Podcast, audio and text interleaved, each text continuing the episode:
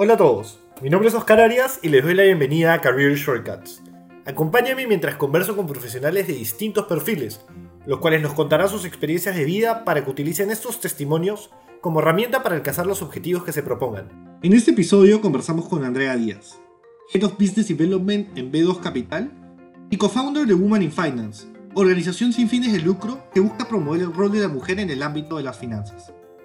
Andrea ha trabajado en distintas industrias financieras como lo son la mesa de inversiones, la banca de inversión y en los últimos años Venture Capital. En este episodio conversamos con Andrea sobre sus experiencias profesionales pasadas y el proceso de creación y crecimiento de Woman in Finance en Perú y Chile. Disfruten.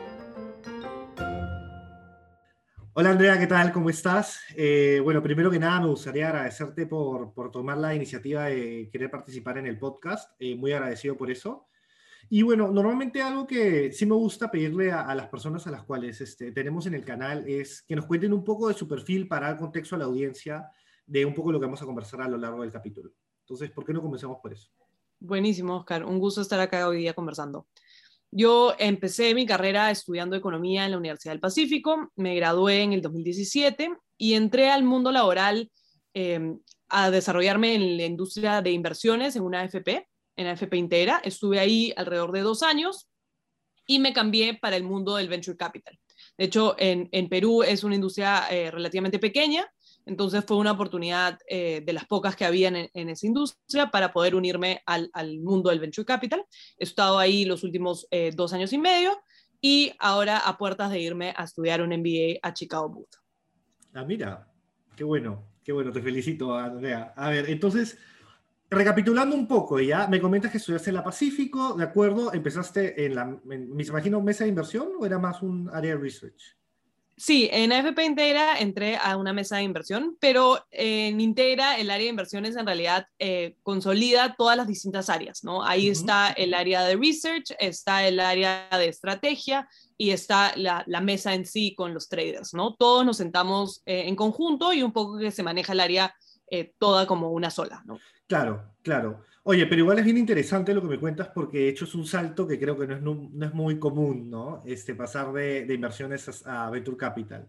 Pero nada, a ver, este, empecemos un poquito por, por tus inicios profesionales, quizás tus prácticas.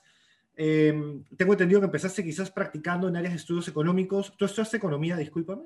Sí, economía. Ok, perfecto. Y bueno, un poco de la mesa de, de apoyo, ¿no? Eh, perdón, de, de AFP Integra, disculpa.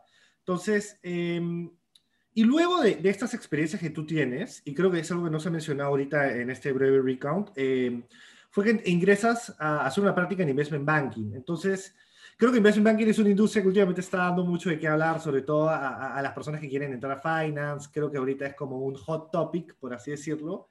Entonces, sí me gustaría quizás saber cómo esta experiencia previa que tuviste eh, te permitió ir formando algunas habilidades soft o hard que después te fueron útiles para este nuevo rol, ¿no? Sí, de hecho, eh, en mis primeras prácticas aprendí un montón. Eh, en cuanto a hard skills, aprendí eh, de todo, a buscar información, a armar bases de datos, a realmente saber usar Excel, a poder como eh, armar distintos reportes y poder como aterrizar las distintas cosas que, que, un poco en la universidad uno aprende teóricamente y que en la práctica ya las empiezas a aterrizar en cómo se usan en el mundo laboral. ¿no? Y por el lado de soft skills, creo que mis primeras prácticas me enseñaron un montón. Aprendí a interactuar en un espacio laboral, aprendí a presentarle ante clientes, a cómo hacer networking y entablar conversaciones con ejecutivos senior. Y creo que todos esos aprendizajes, tanto los hard como los soft, son transferibles no solamente a investment banking, a todos los distintos trabajos que, que uno puede tener, ¿no? Entonces creo que eh, sí son aprendizajes clave y base para el desarrollo profesional. No, totalmente de acuerdo contigo. Yo creo que en verdad el tema de poder tener exposición con el alto management y después también saber hacer buen research, dónde buscar, este, el hecho también de, de, trabajar en equipo con, no sé, me imagino que en, en estudios económicos has visto industrias de todo tipo, ¿no? Un poco, algunas... Sí, de hecho, eh, eso me sirvió mucho para aprender eh, de cómo funcionan las industrias en el, en el país, ¿no? Cuáles son las grandes industrias, cómo poder hacer research de cada una de ellas, que luego también es súper útil cuando hablas de inversiones o incluso de investment banking, porque muchas veces vas a tener que hacer el research de una empresa de uno de esos sectores, ¿no? Entonces, poder entender el trasfondo, el contexto de cómo funciona el sistema y, y el perfil económico de las distintas empresas ayuda mucho a luego tú poder hacer una valorización de una empresa o poder calcular cuánto debería valer su acción o decidir si es que vas a invertir en un bono de esa empresa, ¿no? No, totalmente de acuerdo. Creo que un poco por ahí va eh, eh, el comentario que quería hacer y también creería que también para Venture Capital, ¿no? Porque de cierta manera ves qué, qué, sectores pueden estar un poquito a la antigua, por así decirlo. Entonces, este, entonces, a ver, ya, entonces tú ingresas a Credit Capital, eh, esa viene a ser una, me parece que es tu última experiencia preprofesional en, investment banking, ¿no? Entonces, ¿fue lo que esperabas? Porque tengo entendido que estuviste algunos meses ahí, quizás no te convenció porque regresaste a, a FP Integra. Eh, entonces, este, ¿qué, te ¿qué te motivó quizás a, regresar a tu antigua práctica y, y, qué fue lo que te llevas de investment banking, ¿no? Sí, te cuento. Mira, yo empecé a practicar eh, en el tercer año de la universidad, ¿no? Y sabía que siendo cinco años tenía tres años en los cuales iba a poder practicar, ¿no? El tercero, el cuarto y el quinto. Y tenía en mi cabeza la idea de aprovechar esos tres años para conocer tres sectores diferentes, ¿no? Para poder experimentar distintas oportunidades laborales y poder con eso tener una mejor idea de hacia dónde dirigirme una vez que salga de la universidad. Entonces, con eso en mente, llega inicios del 2016, faltaba un año para que yo me gradúe y eh, decidí cambiarme a Investment Banking, por más de que yo estaba súper contenta en la práctica en la que estaba, porque justamente quería aprovechar ese momento en la universidad donde uno puede eh, cambiarse de trabajo, probar una práctica, decidir si es que era o no era lo que yo quería antes de realmente graduarme y buscar un puesto de, de contratada, que de repente es más difícil luego hacer un switch, ¿no? Entonces, con eso en mente, salí de Integra y me fui a Credit Corp. Estuve en Credit Corp nueve meses y en realidad me encantó la experiencia. Pude ver un deal muy de cerca. Eh, yo era practicante, pero justo una de las analistas se había ido en ese momento y me permitieron tomar ese rol eh, en ese deal en particular. Obviamente no hacía el, trabajo de analista eh, a tiempo completo, por decirlo así, pero sí pude tomar un poco ese rol en ese deal y aprovechar al máximo esa experiencia. Aprendí mucho y en particular mucho sobre las negociaciones legales que acompañan esta compra o venta de una empresa. ¿no? Cuando yo entré a, Investment Banking dije, ah, ya, voy a aprender a hacer modelos, voy a aprender a valorizar una empresa. Nunca me imaginé eh, todo ese acompañamiento de negociación legal que hay al, al, costado de decidir si se compra o no la empresa, ¿no? Porque tú puedes decir, ya, ok, vale X le, la empresa, pero de ahí cuáles son los términos con los cuales efectivamente cierras el contrato pueden definir mucho, ¿no? Entonces, ese es un aprendizaje que sin duda me lo llevé ahí en mi experiencia en Credit Corp. Y eh, un poco que ya hacia fines del 2016, cuando ya habían pasado esos nueve meses, yo decido regresar a, a FP Integra con miras a que cuando me gradúe me contraten ahí como analista, ¿no? Entonces vuelvo a Integra con eh, esta idea de regresar a una industria que me había gustado más, que era la de inversiones, ya habiendo experimentado el otro lado también, ¿no? Yo lo que no quería era graduarme, quedarme en una industria y luego siempre dudar si es que no y si es que me cambio a la otra o cómo hubiese sido si es que lo probaba, de repente me gustaba o no. Entonces, un poco que aproveché mi experiencia universitaria para poder probar distintas cosas eh, en mis prácticas preprofesionales. Oye, y me parece positivo que hayas tenido la experiencia de participar en la etapa final de un proceso de money. Ya que en general, sobre todo en Perú, ¿no? no muchas transacciones suelen llegar a esta etapa. Creo que el aprendizaje es bastante transferible a áreas de inversión y capital privado en general, como puede ser un private equity, un venture capital, que también vas a llevar este proceso de, cierre legal, ¿no? Sobre todo, no sé, cuando estás levantando capital o vas a invertir en una compañía, etc. Y bueno, por otro lado, me ha gustado mucho escuchar que tuviste claridad desde tu época universitaria de querer tener este prueba y error frente a distintas industrias a través de tus prácticas, ya que cambiar a otra área o sector se va haciendo más complicado conforme uno va creciendo, ¿no? Ya que uno tiende a especializarse conforme va haciéndose mayor. Entonces, Creo que sí es importante empezar a practicar desde joven para tener un poco más opciones de donde a uno le gustaría desarrollarse profesionalmente. No, y, y me permitió también eh, estar un buen tiempo en cada práctica, porque a veces la gente experimenta dos o tres meses y en realidad en esos primeros dos meses tú recién estás aprendiendo, recién te están enseñando qué es lo que se tiene que hacer y no has logrado asumir otras responsabilidades que de repente con el tiempo sí las logras tomar porque ya dominas esos reportes iniciales que te han pedido o ya dominas eh, como lo de los primeros meses y yo creo que al cabo de unos seis meses en una práctica ya uno puede estar agregando bastante valor y ya sabiendo cómo funciona el equipo y cómo puedes eh, aplicar todo lo aprendido. ¿no? no, totalmente de acuerdo. Yo creo que los primeros meses definitivamente son de formación y, por eso quizás las prácticas usualmente suelen durar seis meses como mínimo, ¿no?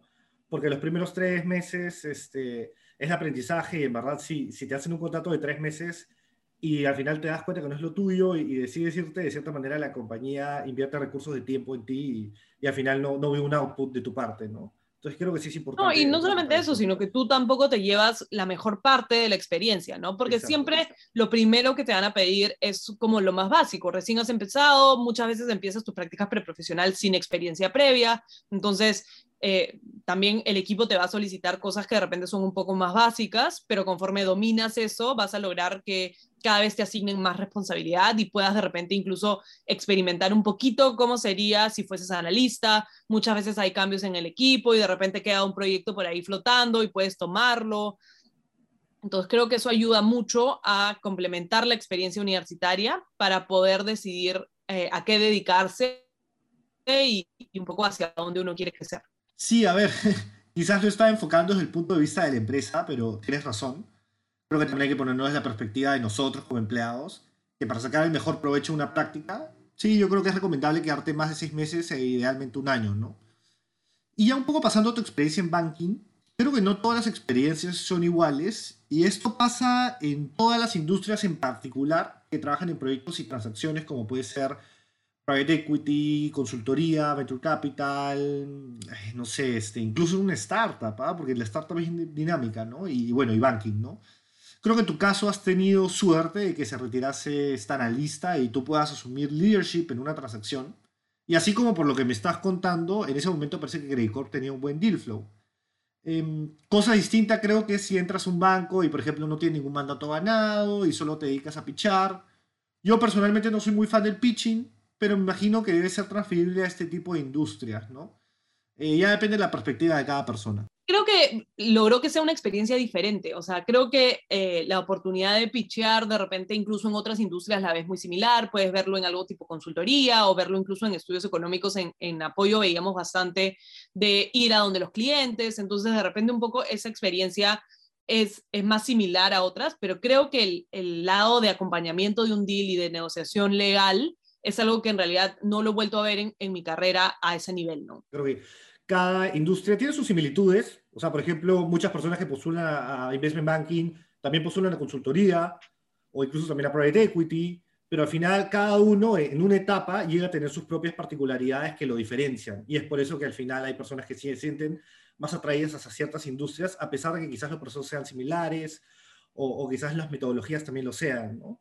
Y, ya regresando un poco más a, tu etapa ya profesional, por así decirlo, eh, me parece interesante porque no hay muchos peruanos que hayan trabajado en Venture Capital. ¿ya? De hecho, son muy pocos. Creo que es una industria que ya está empezando a agarrar un poco más de tracción en Perú, pero creo que para cuando tú lo hiciste, que me parece que fue inicio de 2018, ¿puede ser? Corrígeme. A fines del 18. Fines del 18. Creo que ya estaba, ya habían algunos fondos, o sea, bueno, a ver, tengo entendido que Angel Ventures ya estaba establecido, ya había levantado fondos. Eh, Winnipeg me parece que recién está abriendo su división eh, de inversión en startups. Sí, cuando yo he entrado eh, en el 2010, a fines del 18 a Ataria, ahí sí Winnipeg estaba ya metiéndose en temas de venture capital. Claro, pero como, o sea, por así decirlo, era todavía una industria en formación, que lo sigue siendo, pero creo que en esa época recién como que están apareciendo algunos nombres. Creo que incluso algunas empresas ahora están teniendo un corporate venture capital, ¿no? Creo que Alicorp es una de ellas. Aunque bueno, yo estuve ahí y no, no era tan activo, pero bueno, había buenas intenciones. Eh, sé que Credit Corp también a través de Crealo lo está haciendo.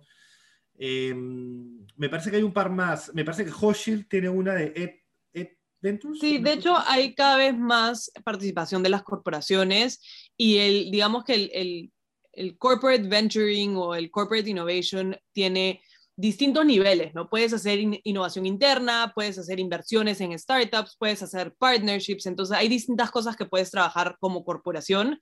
Hay algunas que se enfocan más en una etapa y, que en otras, pero eh, un poco que la idea sí es que cada vez más corporaciones están abriendo la puerta a todos estos temas de innovación, sea interna o externa. Sí, y yo creo que es muy importante también, ¿no? Porque al final el mercado, quieras o no, cada vez es más disruptivo para aprendiendo startups que de cierta manera facilitan la manera de hacer algunas cosas y si la compañía este, no se pone a la vanguardia, por así decirlo, em, al final le va a terminar yendo mal. ¿no? Entonces, sí, me parece que es muy valioso que hayan compañías que empiecen a hacer eso. Y a ver, si, si me pudiese contar un poquito, ¿de dónde nace este interés particular por, por la industria? ¿no? Y bueno, o sea, te has quedado ya en el mediano plazo, por así decirlo, ahora te estás yendo a, a hacer tu MBA, pero eh, todo ese tiempo has estado en Venture Capital, ¿no? No te has cambiado. Entonces, sí. ¿qué, fue lo que te, terminó jalando? Te cuento, en realidad, eh, digamos que la tecnología siempre me ha llamado la atención, eh, pero de hecho nunca lo había visto como algo en lo cual yo podía ejercer en mi carrera algo similar, lo había visto más como, como hobbies, no estar al tanto de qué está pasando con los nuevos lanzamientos de Apple o algo por el estilo. Y recién en el 2017, y creo que gracias al, lanzamiento de, Women in Finance, un poco que desarrollé el gusto por el emprendimiento y entender qué estaba pasando en el mundo de los emprendedores. Y la industria de Venture Capital me permite combinar el expertise de inversiones con qué está pasando en el mundo de los, de los emprendimientos. ¿no? Entonces, es, es un, un sweet spot que me permite trabajar de la mano con emprendedores eh, justo viendo temas de inversión. ¿no? Oye, Andrea, ¿y tú consideras que la universidad te dio algún punto de encuentro con la tecnología disruptiva, Venture Capital, etcétera? Y esto es algo que he conversado con algunos amigos peruanos que ya sea trabajan en, Venture Capital nuevamente o en sus propias startups o en áreas de innovación, etcétera.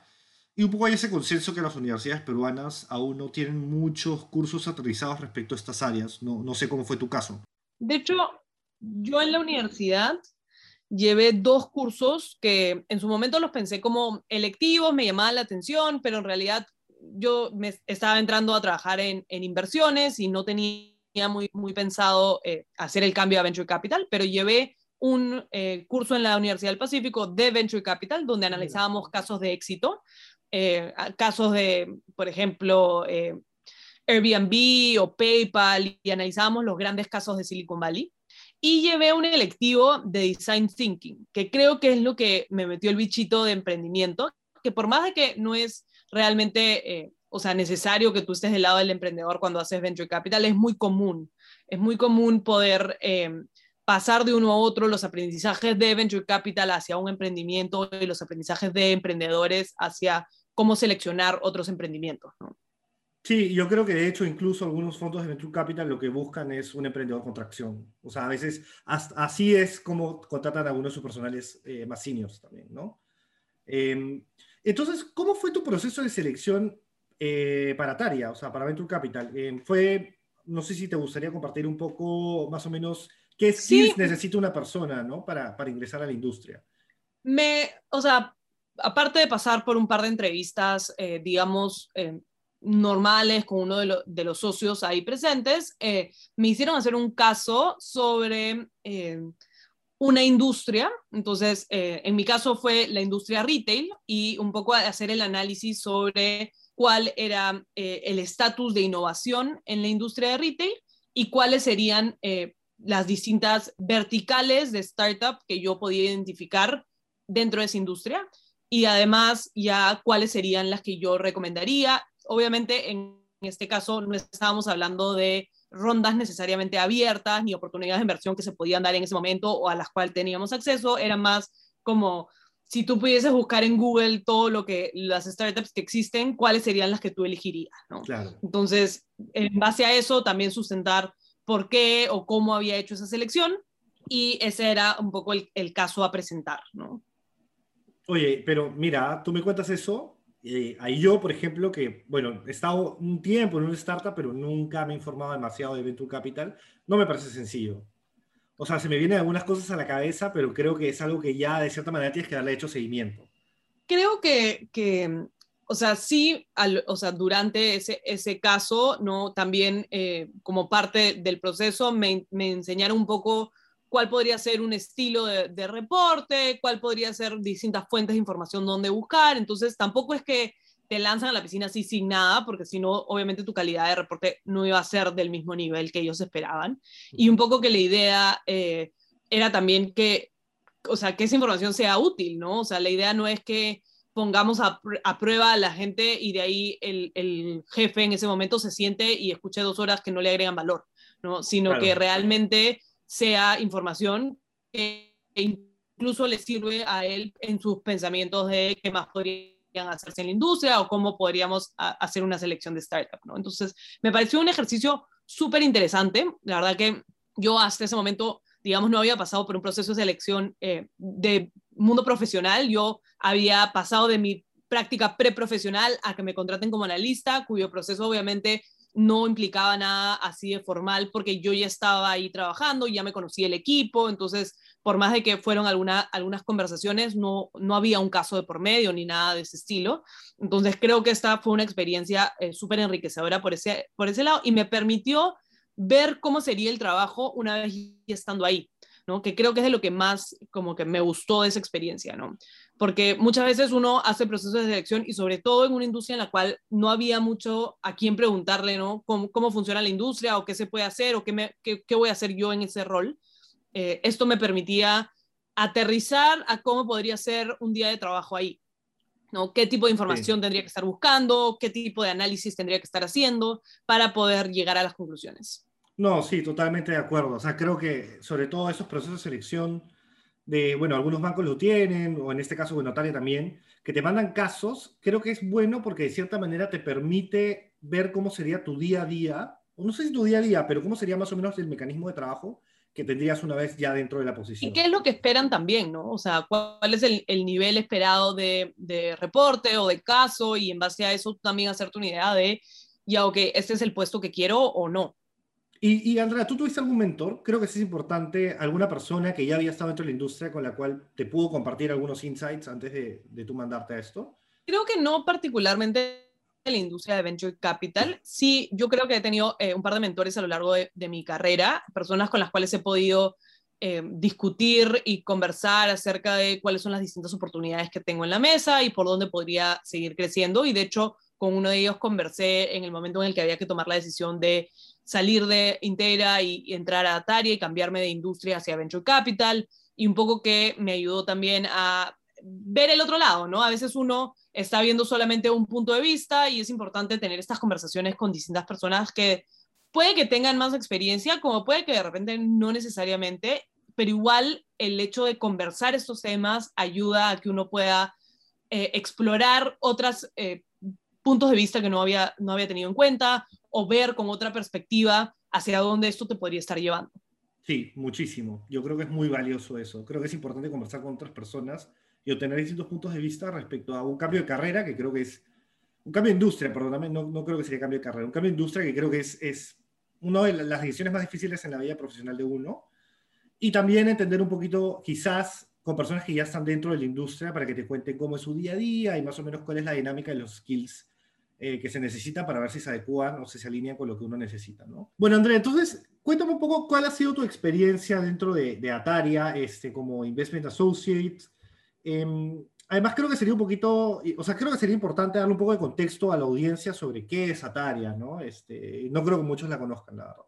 Buenísimo, te cuento. Ataria cuenta con dos servicios. Uno es el manejo de un fondo de inversión en Venture Capital, donde invierten en startups al, a lo largo de todo el mundo, ¿no? Em, típicamente en serie semilla, serie A o serie B, que es lo que se llama early stage en el mundo de las startups.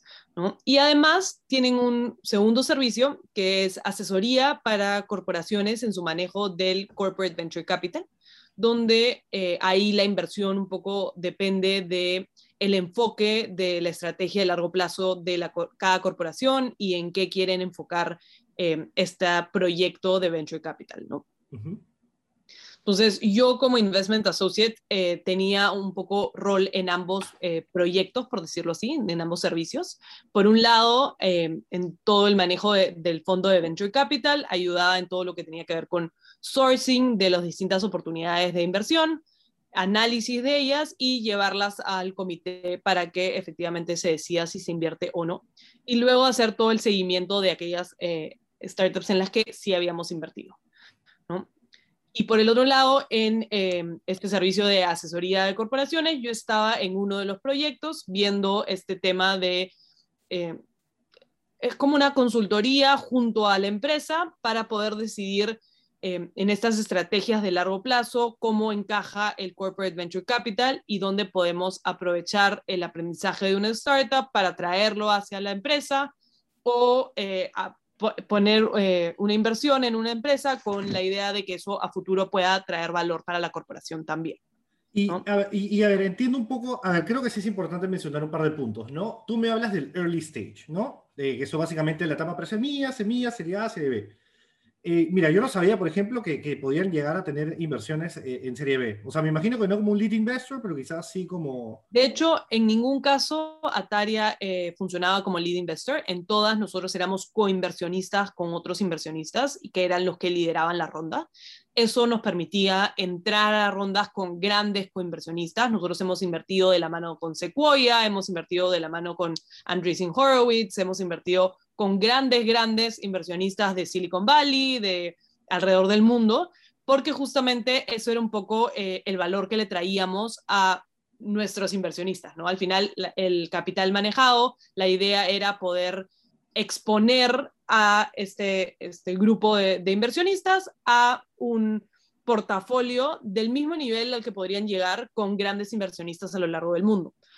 Claramente los tickets de entrada al fondo de Atari Ventures no eran eh, los mismos que serían para entrar a Sequoia o algo por el estilo, pero sí permitía tener un poco de acceso a ese capital, ¿no? a, esas inversiones, a, esa misma exposición en términos de, de sector, de oportunidades en startups. ¿no? Entonces, mucho del trabajo que había era generar relaciones con emprendedores para que busquen la oportunidad de hacerte un espacio a ti como inversionista en esa misma ronda que están levantando con un, gran inversionista, para que nosotros podamos entrar con las mismas condiciones que entraban estos inversionistas de clase mundial. Oye, y me parece bien interesante también por el hecho de que, mira, a ver, tú me hablas que invertían en distintas rondas, ¿no? En, distintas etapas de, de, una startup, porque ya una serie B ya estamos hablando de startup media consolidada, sobre todo para Latinoamérica. Entonces, yo creo que el skill set o la tesis, o no, no sé si la tesis de inversión, yo creo que el foco de inversión que se le da a una compañía es totalmente distinta cuando está en una etapa presemilla que cuando está en una serie B. Totalmente. Y un poco que eh, nuestra barrera, como te digo, nosotros eh, como mandato teníamos eh, de coinvertir con grandes inversionistas y de hecho en los primeros como dos años de inversión no se realizó mucha inversión en Latinoamérica porque veíamos pocos de esos grandes inversionistas de clase mundial invirtiendo en la TAM. ¿no? Entonces no habían muchas oportunidades donde nosotros encontremos eso. Entonces buscábamos más que nada a nivel mundial, en eh, San Francisco, en Nueva York, en Israel, incluso en Asia, para poder exponernos a estos distintos eh, startups que estaban surgiendo a lo largo del mundo. ¿no? Y en cuanto al análisis, es completamente diferente en una serie semilla que en una serie B. ¿no? Para empezar, en la serie B la empresa ya tiene más tracción, ya tiene más historial, hay más números para ver. Muchas veces en una serie semilla no habían tantos números, eh, la empresa podía tener tres, cuatro meses operando y realmente no es que tengas eh, un historial o estados financieros o, o, mucha base ya establecida. Mucho de lo que había era análisis del modelo de negocio, de la oportunidad, entonces analizamos qué tan grande era la oportunidad del mercado, qué otra competencia había, qué tan diferencial era el modelo de negocio que se estaba planteando, para poder ver eh, un poco más el business case que el análisis financiero, porque como te digo, la empresa podía tener tres meses de operación, ¿no? Entonces, ya con una serie B era una combinación de ambas cosas. Era cómo se había consolidado la empresa. Muchas veces para la serie B ya una startup ha tenido su primer pivot, ¿no? Ha podido probar algo en el mercado, ver que de repente por ese lado no era tan así, de repente cambiar un poquito, de repente no implica un cambio importante, pero sí han tenido estos ajustes y aprendizajes a lo largo de los años que permite encontrar una empresa mucho más consolidada con una idea de hacia dónde van a crecer para adelante también, ¿no? Un poco cuando tú ves en la serie Semilla lo que cuenta el, emprendedor puede ser que quiere ir por esa línea, pero en realidad como inversionista tú sabes que todavía no es seguro que va a ir por esa línea, porque todavía tiene que probar si eso funciona, si, si pega en ese mercado, porque lo puede haber visto ocurrir en otro y no necesariamente funciona en cada uno de los mercados. Entonces, y, el, costo de, el costo de pivotear también es mucho menor, ¿no? Totalmente. Y un poco que justamente a lo que apuestas en esa primera ronda de, de semilla es al equipo y a la habilidad del equipo de sacar adelante el proyecto, sea o no sea el modelo de negocio que inicialmente te plantearon, porque sí puede ir pivoteando un poquito para encontrar uno que efectivamente haga este product market fit y pueda oficialmente crecer y escalar. La idea tampoco es que eh, cambie 100%, ¿no? Si tú eres una empresa de e-commerce, no vas al día siguiente a decir, ah, ok, entonces ahora yo quiero hacer un SaaS no, o sea, la idea es que en ese pivot encuentres si es que tu modelo funciona bien en la clase alta del, país o en la clase media del país, si funciona bien eh, teniendo como que un modelo de entrega inmediata o si con un modelo de entrega al día siguiente funciona dentro del modelo, eh, afectan a el, proceso de escalar del startup. No, no sí. Oye, y, bien interesante que me comentes esto. Yo inicialmente pensaba que el skill set quizás que uno necesitaba para analizar startups pre-semilla podía ser este, muy distinto a las cuales se necesitaban para una serie B, pero creo que de cierta manera un poco la práctica te da la facilidad de poder evaluar ambas, ¿no? O sea, creo que no... O sea, si bien cada uno tiene sus particularidades, eh, no es que sea muy difícil hacer una o la otra. Y, y, acá, Andrea, una pregunta. Este, por ejemplo, y a mí siempre me ha interesado esto, nunca lo he preguntado, ¿cómo evalúas al equipo? ¿Qué es lo que ves? Un poco de todo, ¿no? Primero evalúas la experiencia previa, ¿no? Eh, en la industria se valora mucho al serial entrepreneur, aquel, aquella persona que crea una startup, es exitosa, crea otra startup y nuevamente es exitosa, porque en el aprendizaje de emprender hay tanto aprendizaje que si es tu segundo emprendimiento, claramente estás mejor posicionado que alguien que es su primer emprendimiento, Entonces se habla mucho de valorizar este serial entrepreneur, incluso si es que su primer intento no fue 100% exitoso, porque igual el aprendizaje de una primera experiencia emprendiendo es enorme, ¿no? Y claramente la persona sabe cómo enfrentar una segunda oportunidad, sabe mejor cómo tomar decisiones, entonces eso se valora mucho. Por otro lado, también se valora mucho eh, la combinación y complemento de distintas personas en un equipo, ¿no? Si tú eres experto en temas financieros y estás eh, lanzando una fintech, genial, pero igual vas a necesitar a alguien que sea experto en temas de marketing, porque al final vas a tener que atraer a tus consumidores, a tus clientes, entonces un poco el complemento de perfiles ayuda mucho a que el equipo sepa cómo desenvolverse, porque al inicio y sobre todo en la etapa semilla, la startup no necesariamente tiene capital como para contratar a un gerente de marketing no tiene necesariamente la, plata como para poder contratarse a un tremendo equipo o, buscar una, una agencia de publicidad. Entonces, necesitas poder en el equipo original de founders, de, de top management, tener gente que tenga los recursos y capacidades y experiencias previas para poder desenvolverse un poco en todo lo que tiene que ver con la empresa, porque no te alcanza el capital como para que tú digas, ok, contrato a 100 personas mañana. Y cuando, cuando pasa, cuando pasa, a ver, y, creo que yo no he visto muchos casos, pero hay casos de startups de un solo founder.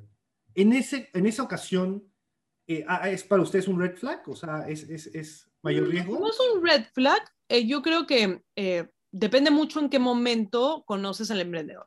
Si tú lo conoces en una etapa presemilla y de repente no tiene todavía un equipo que ya sabe cuál va a ser su equipo, podría, más que ser un red flag, ser algo como que que sí tienes que estar atento, pero depende mucho también de la actitud de ese founder, ¿no? Eh, un poco que lo que para nosotros era un red flag era esa actitud de sábelo todo, porque creemos que eh, un buen founder es humilde y sabe escuchar al resto, porque justamente, y un poco que para eso están los inversionistas también. Muchas veces los inversionistas te acompañan en términos de advisory y es muy importante que el founder pueda escuchar a sus inversionistas, pueda ponerse en otros zapatos, escuchar otras opiniones e implementar lo que sea mejor para la empresa, sea su idea original o no.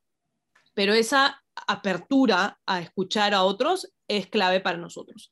Y nosotros sí lo habíamos visto eh, en muchos eh, founders que te decían, yo sé que yo no soy bueno en el lado de marketing y por eso estoy contratando a esta persona o por eso mi objetivo de esta ronda es levantar capital con miras a poder contratar a esa persona, a alguien con este perfil, porque sé que le falta a mi equipo. Entonces, esos eran comentarios que sí nos gustaban mucho de eh, alguien que esté al tanto de cuáles eran sus habilidades y cuáles no, para que no sea por algo como emocional del founder o de personalidad que al final la empresa no salga adelante. O sea, lo que, lo que me estás diciendo acá también es que ya tenga preconceptualizado un hiring plan, quizás, por ejemplo. Sí, o sea, muchas veces el uso de los fondos de levantamiento de capital es para contratar eh, personas. Sí, totalmente. Entonces, llegan con un plan de, mira, mi objetivo es levantar X millones y eh, mi uso de ese capital es mitad para hiring, mitad para marketing.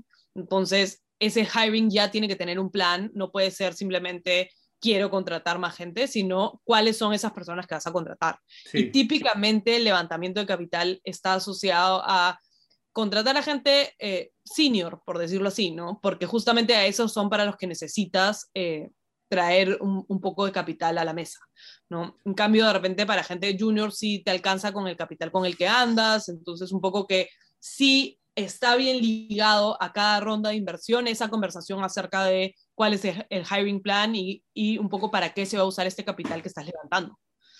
Mira, y todo lo que me has contado hasta ahora me parece increíble, ¿ya? Y yo creo que si ahorita esto fuera un pitch, por ejemplo, de Venture Capital, yo ahorita diría, ya, ¿dónde firmo? Quiero entrar a esta industria. Me parece que es una industria súper atractiva.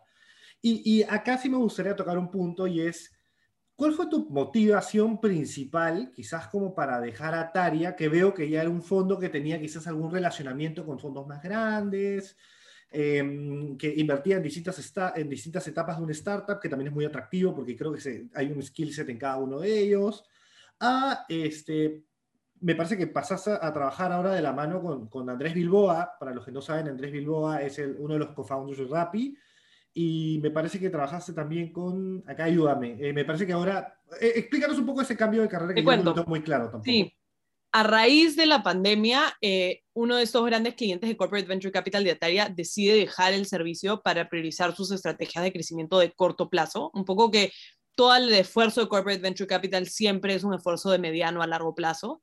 Y con el tema de la pandemia encima, un poco que la empresa decidió enfocarse en el corto plazo, totalmente entendible. Eh, y un poco que con esa noticia todo el equipo que veía ese proyecto sale de Ataria. Eh, y a las pocas semanas un amigo de la universidad me pone en contacto con Andrés Bilbao y él es uno de los cofundadores de Rappi, ¿no? Y ahora vengo viendo con él no solamente el lado de inversión, sino también de ejecución en las startups, ¿no? Entonces me permite complementar em, con una mirada más regional no solamente cuál es la inversión y cómo funciona, porque yo como inversionista recibía updates, eh, digamos, mensuales o trimestrales acerca de cómo iba la startup y cuál era su crecimiento y me mandaban, eh, digamos, datos. Ha crecido 30 veces en el trimestre y yo decía, pero ¿cómo realmente, o sea, cómo lo logran? ¿no? O sea, bien bonito es verlo en el reporte y yo armaba mis ratios de crecimiento y cómo era la nueva valorización del portafolio, pero es bien distinto verlo en la ejecución, ¿no? ¿Qué es lo que realmente se hace para poder empujar a una startup a que crezca a esos ritmos? No, y, me parece bien valioso porque cierras el círculo, ¿no? Un poco lo que hablamos antes, que me decías. Y en particular ha sido una experiencia excelente con miras a que justo me estoy yendo al MBA, ¿no? Haber visto temas de inversión un poco en la gran variedad de asset classes, luego enfocarme en temas de venture capital y ahora ver un poco más aterrizado cómo es este, esta ejecución en startups, ya con un poco de mira más hacia entrando al MBA, ya teniendo una visión completa. hay una historia, creo, detrás de tu carrera profesional. O sea, hay, hay una línea, ¿no? Yo creo que sí. Yo, no sé, hiciera una, una especie de correlación, creo que sí hay como no, no, sé, no tengo las palabras ahorita como para decirlo, pero creo que es como que se van formando capabilities poco a poco y, es visible una vez que me lo cuentas, ¿no? Quizás una persona que, con la cual este, ve un poco el CV no entiende muy bien algunos de los cambios, pero creo que cada etapa de tu carrera profesional ha servido para ir adquiriendo una habilidad que creo que es muy buena y que definitivamente arma un perfil súper atractivo para estos este, Ivy Leagues o estas universidades que son tan prestigiosas, ¿no? Y a ver, ahora sí quiero pasar a un punto que personalmente ha sido una de las principales motivaciones por las cuales la verdad tenía muchas ganas de conocerte. Y es este proyecto que vienes haciendo hace varios años con Women in Finance. Me parece que es increíble. Yo no tengo palabras para, para expresar lo que tú y Elian vienen haciendo a través de Women in Finance y Net Value este, respectivamente. Y cuéntame un poco eh, de la organización, ¿no? Em, ¿Cómo nace la idea de fundarla?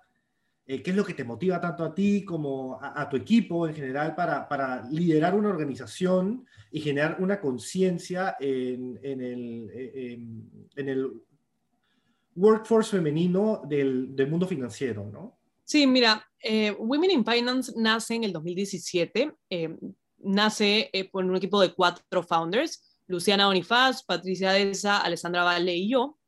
Las cuatro éramos eh, recién egresadas de la universidad y las cuatro habíamos tenido experiencias laborales donde habíamos notado la falta de presencia femenina, ¿no?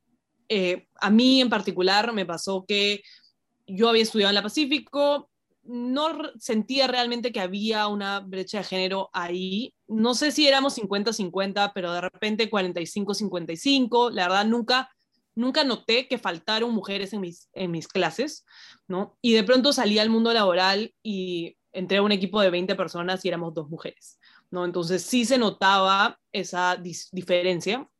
Y lo primero que pensé fue, escucha, coincidencia, es justamente en este momento, esta empresa, en este equipo en particular, no creo que sea algo generalizado. Porque yo en la universidad había visto a casi la mitad de mi clase estudiando lo mismo que yo, teniendo los mismos skills y pudiendo entrar a la misma industria, ¿no? Entonces, un poco que lo tomé como, como una ocasión y luego tuve otra experiencia donde nuevamente noté algo similar y de nuevo en la cantidad de personas, ¿no? Y lo conversé con uno de estos mentores que te digo que, que me ha acompañado a lo largo de mi carrera y me presentó a Luciana.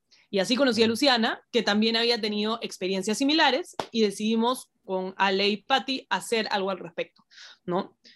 Entonces, lo primero que hicimos, eh, y cuando empieza un poco todo esto en el 2017, fue hacer realmente una investigación, ver realmente qué estaba ocurriendo, encontrar qué era la fuente del problema, ¿no? Entonces, conversamos con mucha gente de la industria, gente junior, gente senior, gente eh, senior que no era mujer, entender un poco eh, qué estaba ocurriendo y cuáles eran como las distintas barreras que habían, ¿no? Y un poco que con eso fue que decidimos hacer algo al respecto y crear la organización ya con un objetivo de cerrar esta brecha de género y poder eh, aportar al desarrollo de la industria más equitativa, ¿no? No, totalmente de acuerdo. Y creo que los bancos están empezando a tomar bastante conciencia de eso también. O sea, creo que ahora se busca bastante esa diversidad de tener 50-50, pero yo sí considero que cuál es el gran problema que se tiene en el mercado, que creo que no hay mucho interés, quizás por falta de información disponible eh, para, o sea, para seguir reclutando este equipo femenino, quizás en, en, las áreas financieras. Mira, nosotros vimos básicamente dos barreras. Eh, la primera barrera es que menos gente, menos mujeres están interesadas en entrar a la industria de finanzas que hombres, ¿no? Y de ahí hay una segunda barrera, que es aquellas que mujeres que entran a la industria de finanzas no necesariamente alcanzan los roles gerenciales, ¿no? Entonces, nosotros dividimos eh, la organización en general en combatir esas dos barreras. Por un lado, tenemos el programa de mentoras que busca justamente atender a aquellas jóvenes profesionales que ya decidieron dedicarse a la industria y conectarlas con ejecutivas senior de la industria para que a lo largo de un programa de mentoría logren aprender a identificar cuáles son sus metas de mediano y largo plazo y a generar planes de trabajo para lograrlas. Entonces, ese programa busca justamente ayudar a la gente que ya decidió entrar a la industria a crecer dentro de la industria. Y tenemos otra línea dentro de, de Women in Finance que se llama Nuevas Generaciones, que busca motivar, inspirar y hacer más accesible el ingreso de más mujeres a la industria financiera. ¿no? En eso tenemos eh, dinámicas para escolares, tenemos un concurso interuniversitario, tenemos webinars y charlas eh, para dar a conocer la industria. Y este año hemos lanzado un programa exclusivo para universitarias que se llama Formando Futuras Financistas, que conecta a jóvenes universitarias con interés en finanzas con jóvenes profesionales de la industria para que les cuenten acerca de distintas áreas de la industria y cómo ellas pueden desarrollar habilidades blandas que les pueden servir para complementar sus skills aprendidos en la universidad e ingresar eficientemente al mercado laboral. Oye, y mira, algo que me gusta es que creo que lo tienes bien segmentado, ¿no? O sea, creo que han identificado dos problemas y han sabido cómo atacar cada uno de ellos. Entonces, eso me habla que, bueno, no sé cuánto tiempo les habrá tomado ese plan de trabajo, ¿no? Y acá creo que voy a derivar mi segunda pregunta, es, oye, ¿cuáles han sido los, los mayores desafíos, retos que se han enfrentado a lo largo de estos cuatro años, ¿no?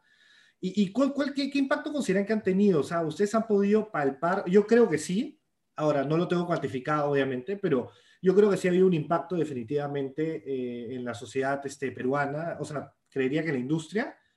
Em, de posicionar a, la mujer en el mercado, ¿no? Pero creo que todavía hay mucho más por hacer, definitivamente. Sí, de hecho, creo que uno de nuestros mayores retos eh, en la organización fue justamente poder aterrizar estas ideas que teníamos de, de, cómo cambiar la industria y poder aportar a realmente un programa que agregue valor. ¿No? Eh, nos pasamos los primeros casi seis meses iterando, conversando internamente, teníamos sesiones de brainstorming eternas para poder un poco aterrizar en lo que fue nuestro primer programa de mentoras en el 2018, ¿no? Cómo logramos, eh, o sea, teníamos mil ideas en la cabeza de qué se podía hacer, qué cosas que queríamos traer de cosas que habíamos visto fuera en el mundo y aterrizarlo en algo que realmente agregue valor. Y creo que este programa de mentoras, en el cual a la fecha ya hay 60, digamos, egresadas de ese programa, 60 personas, 60 mentís que han pasado por ese programa. Y justo estamos a puertas de anunciar la selección de la promoción de programa Mentoras 2021, donde van a entrar casi 70 personas, 40 en Perú y 30 en Chile. Entonces, ahí ya vamos a estar hablando de alrededor de 130 mentís, jóvenes profesionales que están pasando por el programa y que trabajan en la industria y que están buscando justamente crecer dentro de ella. Además, otra de las cosas que para mí ha sido eh, un impacto súper importante es que hemos logrado visibilizar un poco también cuáles son las ejecutivas senior de la industria financiera. Cuando recién empezamos el programa, empezamos con 10 mentoras y 10 mentís en el 2018. Y desde ese momento pensábamos, ya, ok, cuando esto crezca suficiente, vamos a tener que incluir mentores hombres, porque obviamente van a haber más mentís interesadas que mentoras mujeres, porque justamente vemos que hay una brecha conforme avanzas en, en la pirámide, ¿no? Lo que nos ha pasado es que hoy tenemos a 43 mentoras en Perú y casi 30 mentoras en Chile, y todas siguen siendo mujeres porque cada vez conseguimos a más y más mujeres del rango de ejecutiva senior. Hablamos de alguien con un cargo gerencial, con alrededor de 20 o 25 años de experiencia profesional en la industria, que justamente trabajan ahí y son excelentes ejecutivas y un poco visibilizar ese trabajo que yo desde mi punto de vista en el 2017, cuando no habíamos hecho toda esta investigación, pensaba, ah, no son tantas, seguramente máximo hay 20 mujeres senior en, en ese puesto.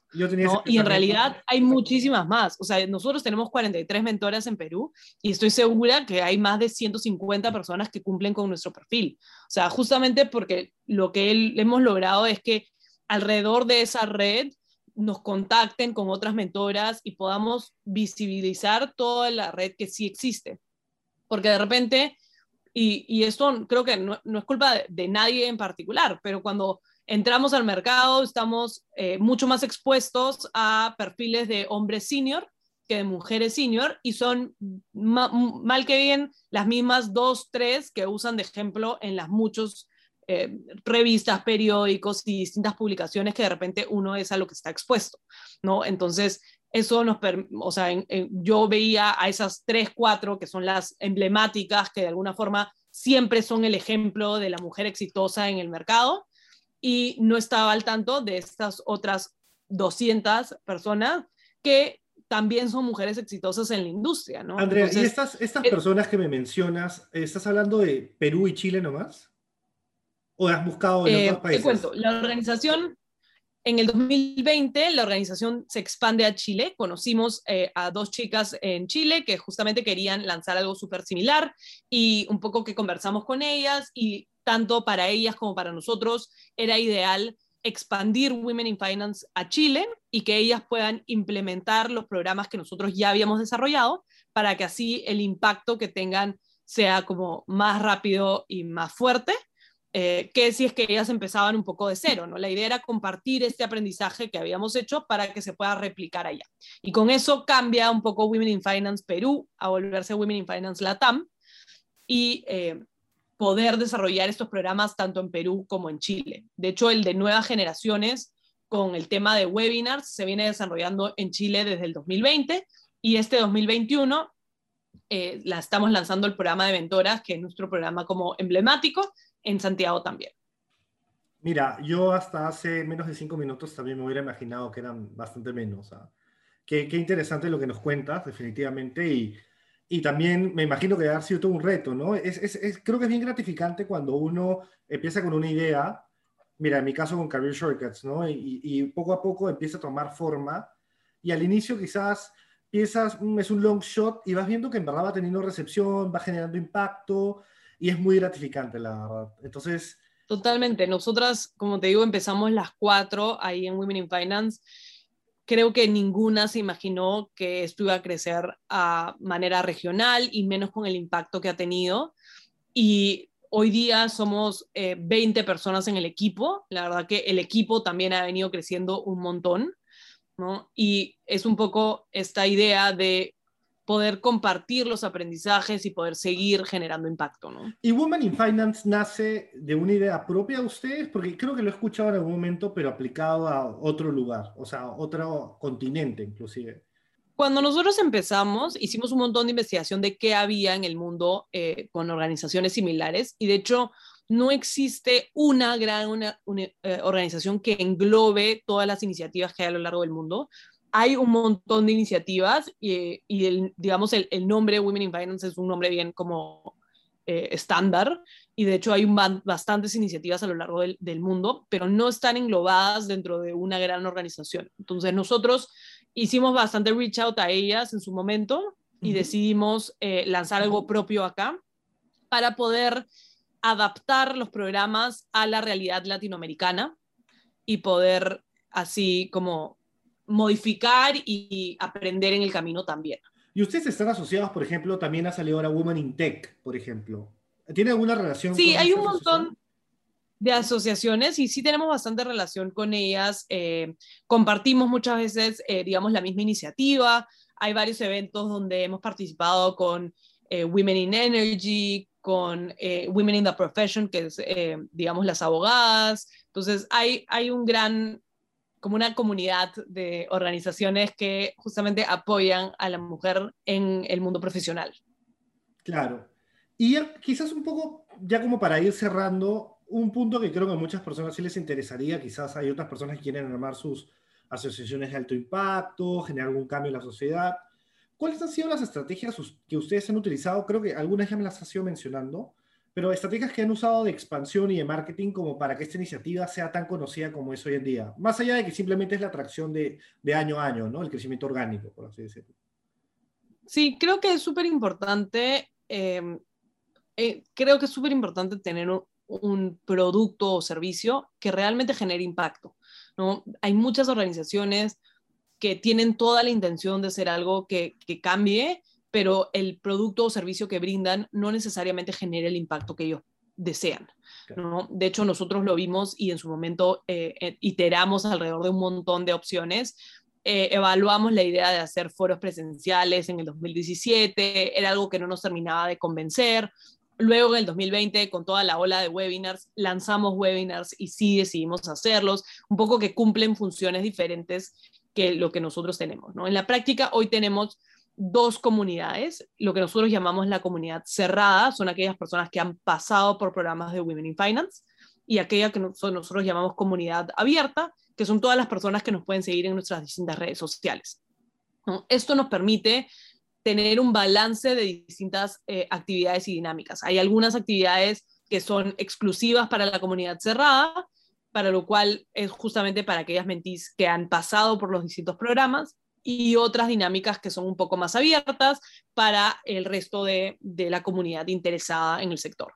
¿no? Entonces, lo que vimos que funciona súper bien es eh, los webinars que pueden eh, hacerse para la comunidad abierta, nos ayudan a generar awareness del programa y traer gente hacia nuestros programas que son un poco más cerrados, que tienen un proceso de selección y en los cuales participas en un tiempo más largo. ¿no? Digamos que el compromiso de conectarte a un webinar es de una o máximo dos horas, el compromiso de participar en un programa de Women in Finance es de hasta ocho meses.